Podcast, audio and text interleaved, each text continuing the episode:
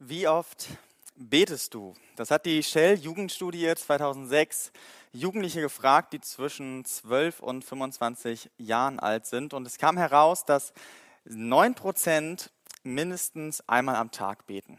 9 Prozent beten mindestens einmal am Tag. Fast 30 Prozent beten nie. Gebet ist ein Thema, das ist total unterschiedlich. Nils hat schon gesagt, ja, es gibt Menschen, die beten täglich, es gibt Menschen, die beten mal ab und zu, wenn sie denken, das wäre jetzt gut. Es gibt Menschen, die beten nie. Und ich weiß nicht, wie du zu dem Thema Gebet stehst, ob du ähm, regelmäßig betest, ob du hier sitzt und mit Gebet gar nichts anfangen kannst. Ich weiß es nicht, aber ich glaube auch, dass Gebet und gerade auch diese Predigtreihe, die jetzt vor uns liegt, ein total wichtiges Thema ist.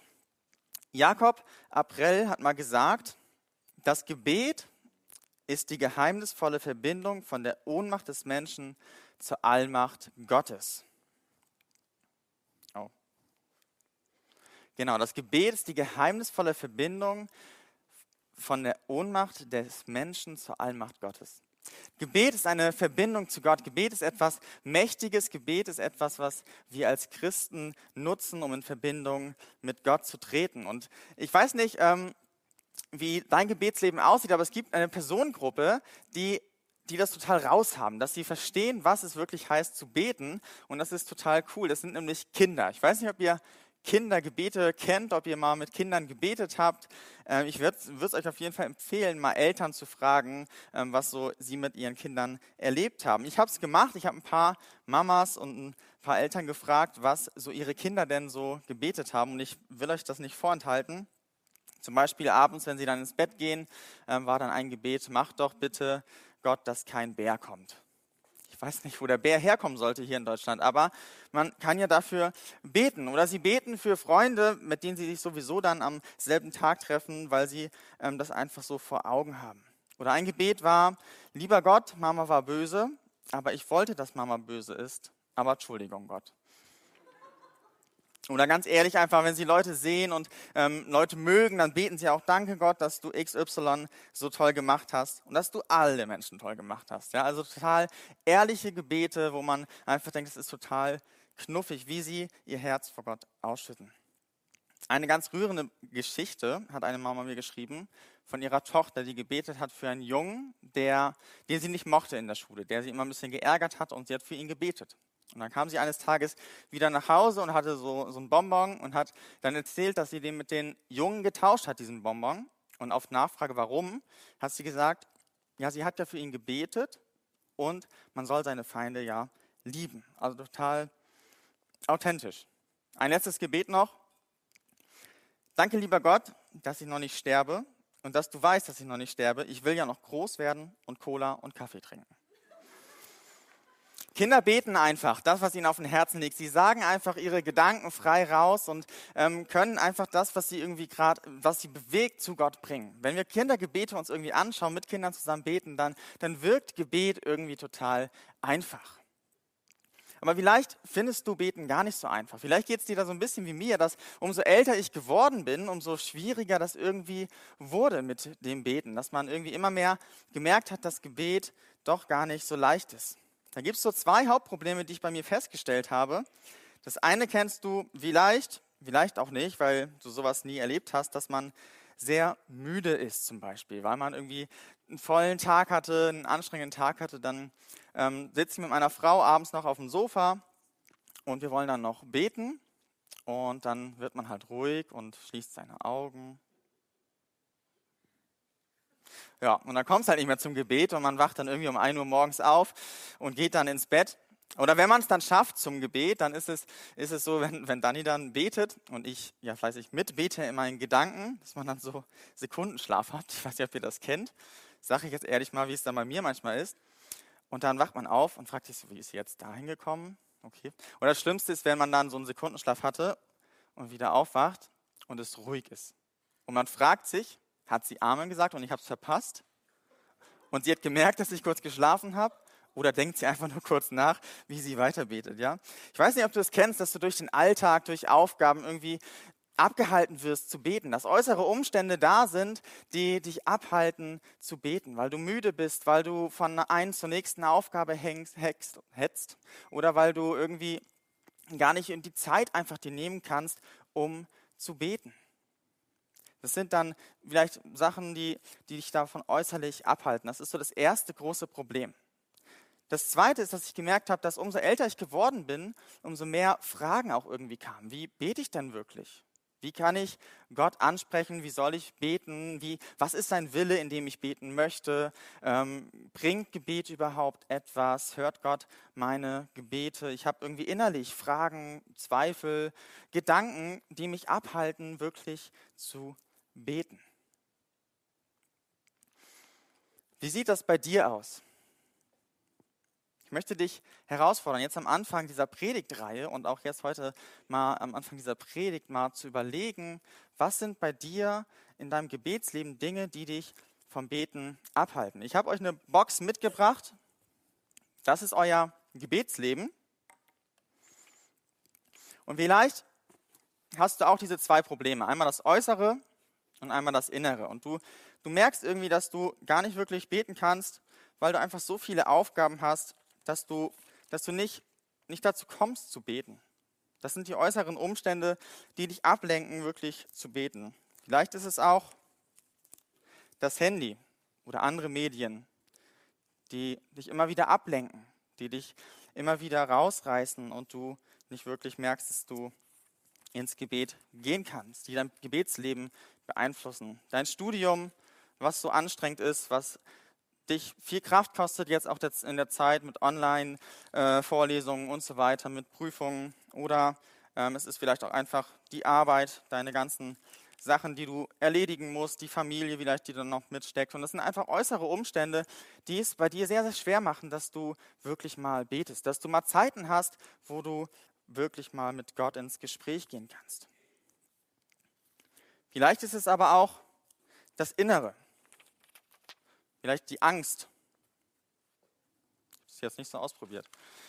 Vielleicht ist es die Angst, die dich davon abhält, weil du irgendwie gar nicht denkst, so, ähm, ja, wie kann ich überhaupt zu Gott kommen? Ich bin irgendwie gar nicht gut genug, um zu Gott zu beten. Ich habe sowieso ganz lange schon nicht mehr gebetet und so, wie ich bin, geht das doch nicht. Oder irgendwelche Sorgen, irgendwelche Probleme, Gedanken, die es dir schwer machen, wirklich vor Gott ruhig zu werden.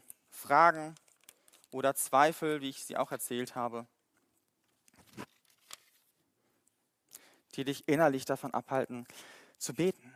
Wie ist es in deinem Gebetsleben? Was hält dich davon ab, mutig und echt zu beten. Und das wollen wir uns heute schauen. Ja, das ist der Titel dieser Predigtreihe, wie wir es lernen, echt zu beten. Wie wir es lernen, was, was es heißt, wirklich ins Gebet zu gehen. Und deswegen freue ich mich so sehr, dass du heute hier bist, dass du heute eingeschaltet hast, weil es heute um das Fundament quasi geht für die nächste Predigten, die wir alle uns noch anhören werden. Es geht darum, was es wirklich heißt, zu beten. Die Frage ist jetzt also, wie geht echtes Beten. Und das Geniale ist, dass die Jünger von Jesus auch sich gefragt haben, wie können wir denn wirklich beten. Ja, also die Jünger, die Menschen, die Jesus gefolgt sind, als er gewirkt hat auf dieser Welt, die Jesus auf Schritt und Tritt gefolgt sind, die erlebt haben, wie Jesus gelebt hat, die erlebt haben, wie Jesus mit Menschen umgegangen ist, mit Gott umgegangen ist und auch wie er gebetet hat. Da ist es ein richtig cooler Vers in Lukas 11, Vers 1. Das war das Äußere, das Innere, genau. Da steht nämlich, einmal hatte Jesus sich irgendwo zum Gebet zurückgezogen. Also er hat gerade gebetet und die Jünger haben es gesehen, er kommt dann wieder. Als er damit fertig war, sagte einer seiner Jünger zu ihm, Herr, lehre uns beten. Sie haben gesehen, wie Jesus gebetet hat.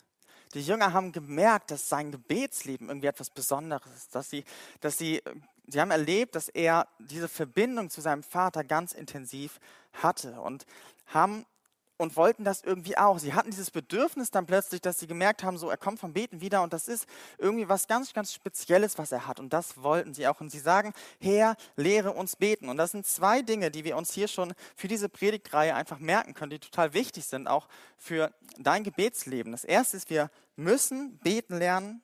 Und das zweite, wir können beten lernen.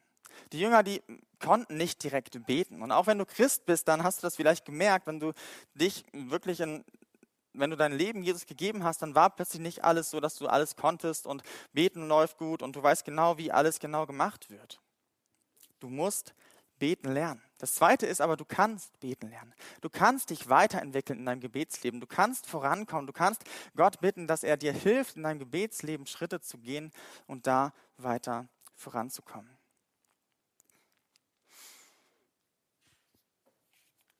Und genau wie die Jünger wollen wir auch heute Jesus fragen, was es heißt, echt zu beten. Wir wollen den fragen, was Gebet wirklich ist. Ähm, das ist ähm, total gut, dass wir die Bibel haben, wo Jesus direkt was zum Thema Gebet sagt, weil wer könnte sonst irgendwie besser was zum Gebet sagen als der Sohn Gottes selbst, der das genau, ähm, der es perfekt vorgelebt hat. Jesus sagt in Matthäus 6 in den Versen 5 bis 8 folgendes. Wenn ihr betet, Macht es nicht so wie die Heuchler, die sich dazu gern in die Synagogen und an die Straßenecken stellen, damit sie von den Leuten gesehen werden. Ich versichere euch, das ist dann schon ihr ganzer Lohn. Wenn du betest, geh in dein Zimmer, schließ die Tür und bete zu deinem Vater, der im Verborgenen ist. Dann wird dein Vater, der ins Verborgene sieht, dich belohnen. Beim Beten sollt ihr nicht plappern wie die Menschen, die Gott nicht kennen. Sie denken, dass sie erhört werden, wenn sie viele Worte machen. Macht es nicht wie sie, denn euer Vater weiß ja, was ihr braucht, noch bevor ihr ihn bittet. Und es ist total genial, dass wir in diesen vier Versen eine Antwort auf diese zwei Hauptprobleme, die ich gerade genannt habe, finden. Dass Jesus genau das irgendwie aufgreift und das wollen wir uns jetzt einmal anschauen, was es heißt, ähm, dann wirklich diesem Problem entgegenzugehen.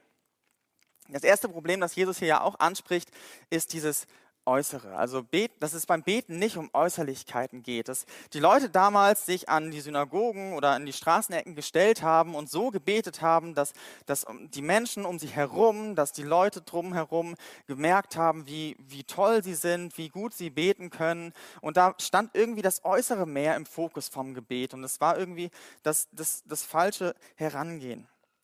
Und ähm, ich kenne das auch so ein bisschen, dass ich in meiner Gemeinde plötzlich Leute vielleicht hatte, wo ich so dachte, die, die beten richtig gut. Als ich so in das Alter kam, dass ich auch mal beten wollte in so einer Gebetsgemeinschaft, die wir ja auch jetzt heute hatten, ne, so als, als Teenager, als Jugendlicher, hatte ich eine ganz große Hürde zu beten, weil es halt andere gab, die gebetet haben im Gottesdienst, die konnten richtig gut beten. Die konnten sogar Bibelverse zitieren im Gebet auswendig und die konnten richtig gute, geschwollene Worte nutzen und die konnten beten, ohne zu stottern, ohne sich zu versprechen. Und das war eine Hürde für mich, so ähm, deswegen ähm, zu beten. Und, ich, und Jesus sagt hier, ihr sollt nicht so beten, dass es irgendwie für andere gut klingt. Ihr sollt nicht irgendwie auf das Äußere achten. Darum geht es beim Gebet nicht. In Vers 6 kommt dann die Lösung. Wenn du betest, geh in dein Kämmerlein.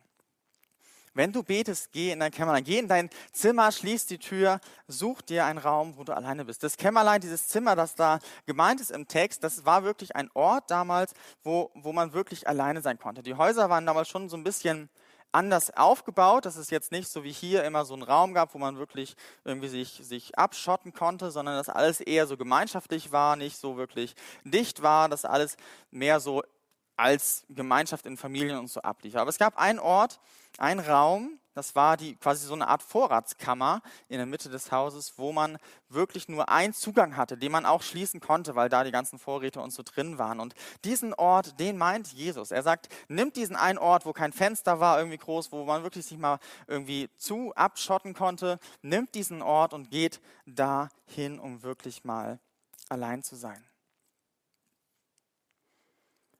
Jesus sagt, wir sollen allein sein. Und ich glaube, das ist heutzutage gar nicht so leicht. Ich weiß nicht, ob du das kennst, wenn du bei Menschen zu Besuch bist, die du jetzt nicht so regelmäßig triffst oder vielleicht zum ersten Mal triffst und dann sitzt du bei denen im Wohnzimmer und dann muss der Gastgeber irgendwie mal raus, muss noch irgendwas holen oder so oder ist irgendwie kurz verhindert und sitzt du plötzlich da alleine im fremden Wohnzimmer. Und was macht man dann ganz schnell? Handy raus. Ja, nicht allein sein. Das ist ja, ne? Schnell vielleicht irgendwie noch eine Nachricht beantworten und so. Man ist, glaube ich, heutzutage kaum noch wirklich alleine. Man hat vielleicht Menschen die ganze Zeit um sich herum, auf der Arbeit, zu Hause, die Familie und sonst was. Und selbst wenn man mal an sich jetzt personell alleine ist, hat man schnell das Handy in der Hand und muss sich doch irgendwie mit irgendetwas ablenken und hat nicht einen Ort, wo man wirklich mal alleine ist. Jesus sagt, such einen Ort, wo du wirklich mal Ruhe hast wo du äußerlich keine Ablenkung hast, wo du nicht durch Medien, durch Menschen, durch Lärm, durch sonstiges abgelenkt wirst. Und das ist diese perfekte Lösung für dieses erste große Problem, dass Jesus sagt, such dir einen Ort. Es muss keine Vorratskammer sein, es kann auch was anderes sein, aber such dir einen Ort, wo du zur Ruhe kommst, wo du Zeit hast, wo du mal die Möglichkeit hast, ohne Ablenkung zu beten. In Vers 7 geht es dann weiter mit dem zweiten großen Problem, mit diesem inneren Problem. Ja?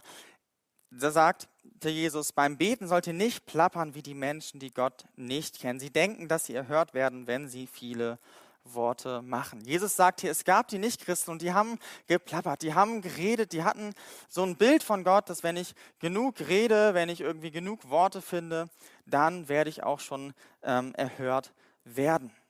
Sie hatten eine innere falsche ähm, Einstellung zu Gott, ein falsches Gottesbild. Ich habe euch das mal mitgebracht, dieses Gottesbild, das sie hatten. Sie hatten so einen Automaten Gottesbild, so ein Gottomat. Ja, dass wenn ich nur genug irgendwie bete, wenn ich genug richtige Worte finde, die ich hier oben reinpacke, Worte, Worte, bla bla bla, Bitte, bitte, bitte. Dann, bing, kommt unten mein Wunsch raus. Ja, das war dieses, dieses Denken, was die Nichtchristen hatten. Die dachten, ja, es gibt einen Gott, der ist groß, der ist mächtig und ich muss nur irgendwie genug oben reintun, genug Worte, die richtigen Worte, die richtigen Formeln und dann kommt irgendwie auch mein Wunschgebet, also mein Wunsch irgendwie auch unten, unten raus. Dieses Denken, sagt Jesus, das ist falsch. Das ist innerlich komplett irgendwie falsch davor. Wir sollen nicht zu beten, die Gott nicht kennen, weil sie mit der falschen Motivation zu Gott kommen. Sie kommen mit der Motivation, dass sie etwas einfach nur haben wollen, was sie sich gerne wünschen. Wie sollen wir es denn machen? In Vers 8 sagt er, macht es nicht wie sie, denn euer Vater weiß ja, was ihr braucht, noch bevor ihr ihn bittet. Euer Vater weiß. Ja, Gott weiß, was los ist. Jesus sagt, ihr müsst nichts tun, ihr müsst hier nicht eure Anliegen reinbringen, ihr müsst hier nicht irgendwie ihm erklären, was ihr bräuchtet oder so. Ihr müsst nicht irgendwas hier reintun, damit ihr das bekommt, was ihr braucht. Gott weiß, was ihr braucht. Er nimmt dieses Denken und sagt, das ist total unlogisch, weil Gott genau weiß, was du brauchst, schon bevor du irgendwas hier oben reintust. Jesus sagt, dieses innere Denken, dieses innere Gottesbild, womit die Nichtchristen ähm, gebetet haben, das ist komplett falsch. Gott weiß schon, was du brauchst. Das ist nicht der Sinn vom Gebet, dass ich meine Anliegen oben rein tue, um das rauszubekommen, was ich gerne hätte.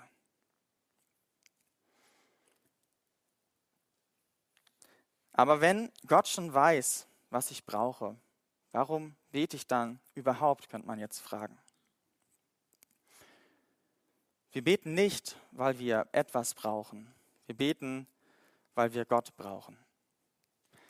Wir beten nicht, weil wir etwas brauchen, sondern weil wir Gott brauchen. Wenn wir mit unseren Anliegen zu Gott kommen, dann können wir diese Anliegen mal hinterfragen und sehr schnell merken, dass immer ein Grundbedürfnis irgendwie dahinter steckt. Wenn ich dafür bete, dass ich eine Arbeit bekomme, einen Job habe, dann ist es oft einfach das Bedürfnis nach Sicherheit zum Beispiel. Oder wenn ich dafür bete, dass ich Gesundheit habe, dann ist es das Bedürfnis, dass ich ein ruhiges, angenehmes Leben habe. Oder wenn ich für einen Partner bete, dann ist es das Bedürfnis nach Liebe oder Zweisamkeit, Anerkennung, das dahinter steckt. Also wir kommen mit unseren Anliegen zu Gott und wollen dann aber, dass, dass wir bei Gott diese Bedürfnisse in unserer Vorstellung bekommen. Aber das ist das falsche äh, Herangehen. Die Nichtchristen also diese, die Jesus sagt, die haben das Denken, dass sie ihre Bedürfnisse durch Gott, also bei Gott, gestillt bekommen. Aber Jesus sagt, so funktioniert es nicht, sondern unsere Bedürfnisse können wir in Gott stillen. Unsere Seele ist darauf angelegt, dass wir Gott begegnen, dass wir in ihm unsere Bedürfnisse stillen, in ihm unsere Zweisamkeit, unsere Liebe, unsere Sicherheit, unsere Ruhe finden. Nicht durch ihn, dass wir in ihm unsere Bedürfnisse stillen und nicht durch ihn. Anders wird es nicht funktionieren.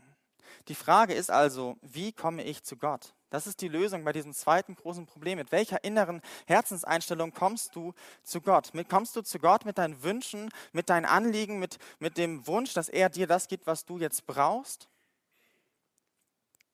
Oder kommst du zu ihm in dem Wissen, dass, dass er dein liebender Vater ist und dass du in ihm Ruhe finden wirst, dass du in ihm einfach äh, das bekommst, was du wirklich brauchst?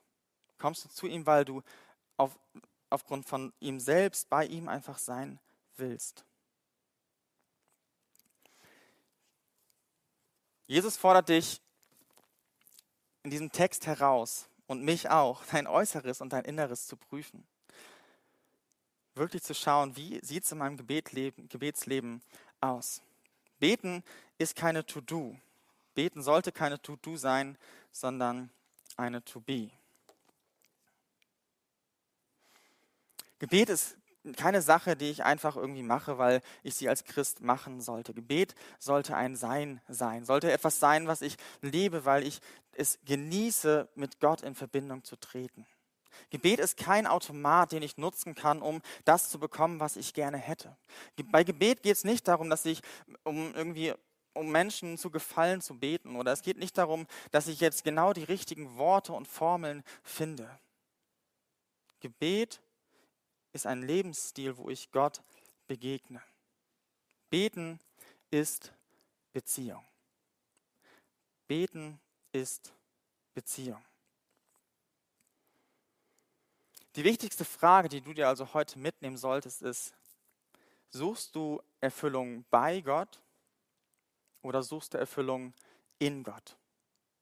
Das ist ein kleiner, aber wichtiger Unterschied. Suchst du Erfüllung bei Gott deine Wünsche bei Gott durch ähm, diesen Automaten zu stillen?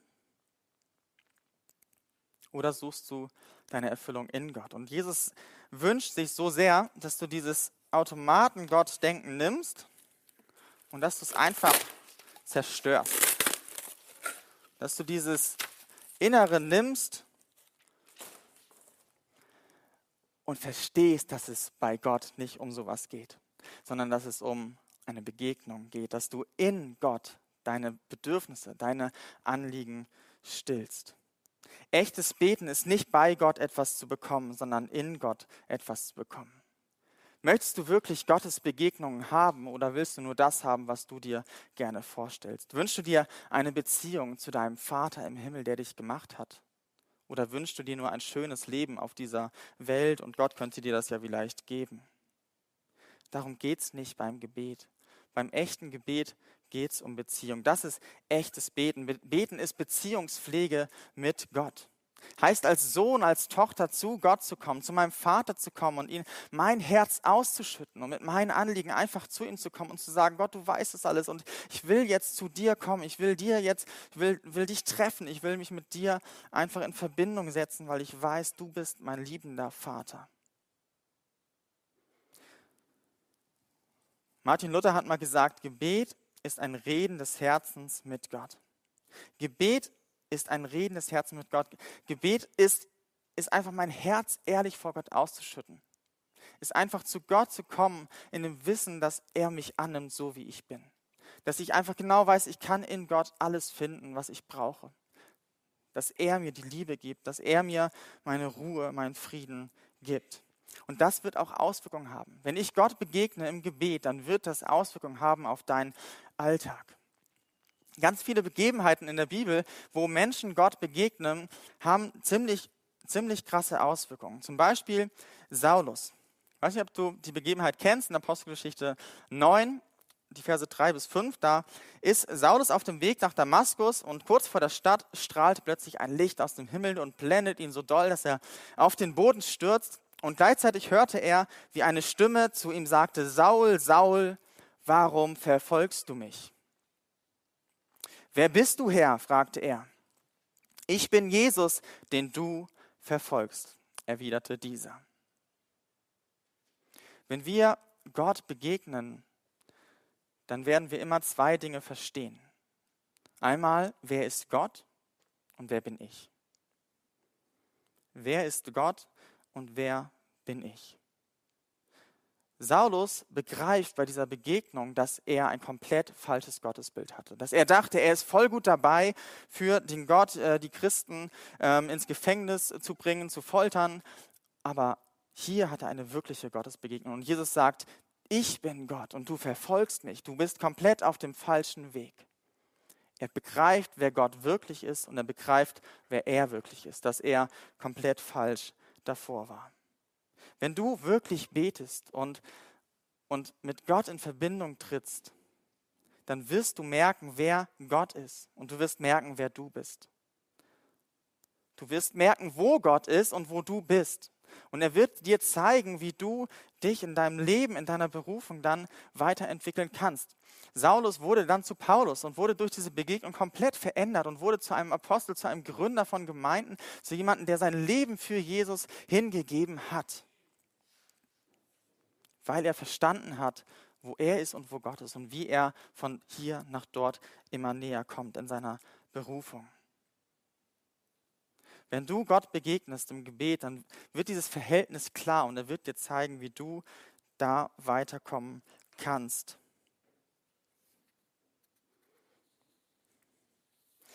Möchte nochmal zusammenfassen ähm, und dich ermutigen, dir einen Punkt mitzunehmen. Dass du dir eine Sache vornimmst, einen Schritt zu gehen in deinem Gebetsleben, nicht zu sagen, jetzt ab nächster Woche bin ich ein perfekter Beter, sondern dass du dir eine Sache vornimmst, um diese vielleicht in deinem Leben anzugehen.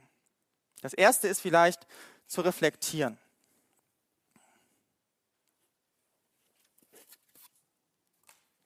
Vielleicht guckst du mal wirklich, was ist es in meinem Gebetsleben, was mich aufhält? Sind es die äußeren Probleme? Sind es die inneren Dinge, die, die mich davon abhalten, echt zu beten? Setz dich mal wirklich hin heute Abend oder in der nächsten Woche und nimm dir Zeit zu reflektieren und zu überlegen, welche Dinge halten mich vom Gebet ab.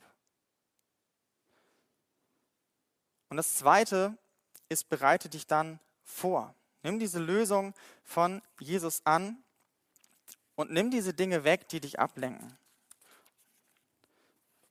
Entferne sie von deinem Gebetsleben und tausche sie aus mit der mit der Lösung, die Jesus gesagt hat.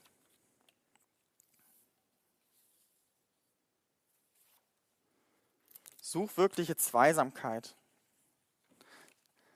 Es geht beim Gebet darum, dass du mit Gott Zweisamkeit hast. Dass nicht noch irgendwie das Handy mit dabei ist, dass nicht noch andere Menschen dabei sind, sondern dass du Momente hast, wo du wirklich mal nur mit Gott in Kontakt trittst, wo du nicht von äußerlichen Dingen abgelenkt wirst, wo du Fokus hast, wo nicht irgendwelche ähm, Klingeln klingeln, wo nicht irgendwelche, irgendwelche Musik läuft, irgendwelche Kinder rumspringen oder sonstiges, sondern wo du Fokus hast, wo du mal wirklich nicht abgelenkt wirst und wo du auch wirklich mal Zeit hast, wo du auch äußerlich nicht von, von, von dem Gedanken, was jetzt als nächstes kommt, direkt abgelenkt wirst, sondern dass du dir einfach mal Zeit nimmst, wirklich zu Gott zu kommen und dass du auch wirklich eine Ruhe hast, dass es still ist um dich herum, dass du mal wirklich nicht irgendwie im Lärm der Stadt oder im Lärm in deiner WG oder wo du auch immer bist, irgendwie abgelenkt wirst, sondern dass du deine äußeren Umstände änderst, damit du lernst, echt zu beten. Und guck auch, wie es bei dir innen drinnen aussieht. Und frag dich, mit welcher Motivation bete ich? Bete ich, weil es mir wirklich wichtig ist, Gott zu begegnen, weil ich weiß, dass Beten Beziehung ist? Oder bete ich, weil ich nur etwas gerne hätte? Bete ich, weil ich mir wünsche, Gott zu begegnen und wirklich zu begreifen, wie Gott ist und zu begreifen, wer ich bin und dadurch auch verändert zu werden und zu merken, was meine Berufung ist, wie ich immer mehr werde wie Gott. Wie sieht es bei dir aus? Wie ist dein Gebetsleben? Nimm dir eine Sache vor. Reflektier erstmal deinen jetzigen Stand und dann guck, wie du vielleicht eine Sache ändern kannst. Das Äußere, vielleicht erstmal das Innere, um echt zu beten.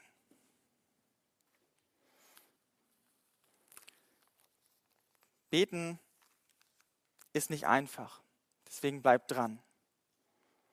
Das Gebet ist nicht einfach, weil es jemanden gibt, der dich davon abhalten möchte zu beten.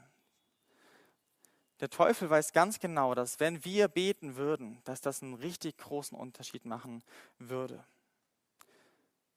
Er versucht, deinen Fokus wegzulenken von dieser Beziehung hin zum Ertrag. Er versucht, dein Inneres so zu drehen, dass du denkst, dass es beim Gebet um einen Automaten geht und nicht um Beziehung. Er versucht dir ganz viel Ablenkung, ganz viel Hektik, ganz viele Sachen in deinen Alltag zu stopfen, damit du nicht die Zeit, die äußerliche Ruhe zum Gebet hast. Er wird alles tun, um dich am Gebet zu hindern. Und warum? Weil wenn ein Gebet erstmal gesprochen ist, dann ist das Gebet gesprochen. Dann hat er keine Macht mehr, das irgendwie aufzuhalten, irgendwie umzulenken oder sonstiges. Wenn du ein Gebet sprichst, dann kommt es vor den Thron Gottes. Gebet ist unglaublich kraftvoll. Gebet ist unglaublich mächtig. Eine mächtige Sache, die wir haben als Verbindung zu Gott direkt zu nutzen. Ein Gebet kommt direkt zu Gott. Ich habe einen richtig coolen Vers in der Offenbarung gefunden, 5, Vers 8. Da heißt im selben Augenblick fielen die vier Gestalten und die 24 Ältesten vor dem Namen nieder. Jeder Älteste hatte eine Harfe und goldene Schalen voller Weihrauch. Das sind die Gebete, Gebete aller, die zu Gott gehören.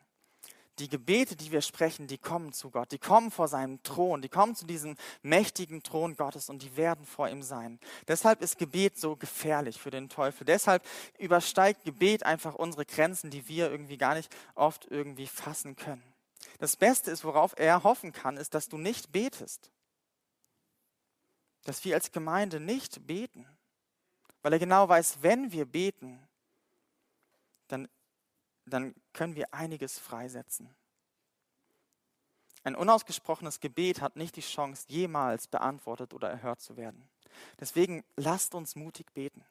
Lasst uns echt beten, als Söhne und Töchter zum Vater kommen und unsere Anliegen, unsere Herzen vor ihm ausschütten und in dieser Begegnung wirklich einen Segen empfangen, in dieser Begegnung verstehen und begreifen, wer wir sind und wer Gott ist und vorankommen, geistliche Schritte gehen. Ich glaube, wenn wir wirklich wirklich beten zu Gott und, und mit dem Inneren und dem Äußeren so zu Gott kommen, dass es, dass es nicht abgelenkt ist, dass wir Wunder erleben. Dass unser Gebet nicht an der Zimmerdecke irgendwie kleben bleibt, dass wir nicht irgendwie denken, dass Gebet nichts bringt, sondern dass wir positiv beeinflusst und verändert werden.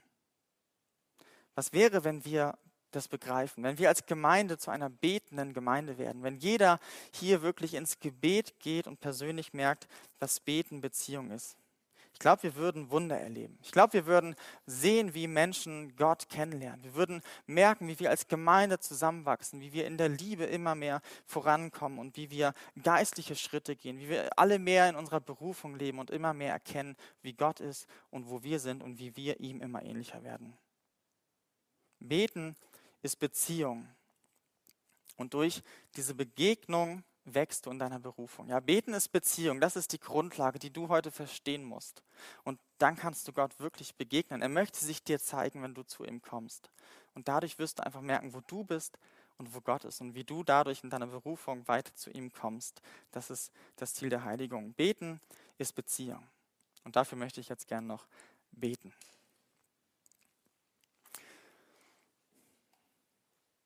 Vater im Himmel, ich danke dir so sehr, dass du uns die Möglichkeit gibst, direkt zu dir zu kommen im Gebet. Dass wir nicht irgendwie irgendwas Besonderes tun müssten, dass wir irgendwie Rituale oder Orte aufsuchen müssten, sondern dass wir, dass wir da, wo wir sind, so wie wir sind, zu dir kommen können. Mit einem ehrlichen Herzen zu dir kommen können. Mit dem Wissen, dass du ein liebender, allmächtiger, allwissender Vater bist im Himmel, der sich gerne um unsere Anliegen kümmert. Aber nicht, damit wir das bekommen, was wir gern hätten, sondern damit wir immer mehr so mehr werden wie du, damit wir immer mehr verändert werden auf dieser Welt und, und uns von dir gebrauchen lassen. Und das wünsche ich mir so sehr, dass wir als Gemeinde, dass jeder hier, der das gehört hat, der das noch hören wird, dass wir in unserem Gebetsleben Veränderungen erleben.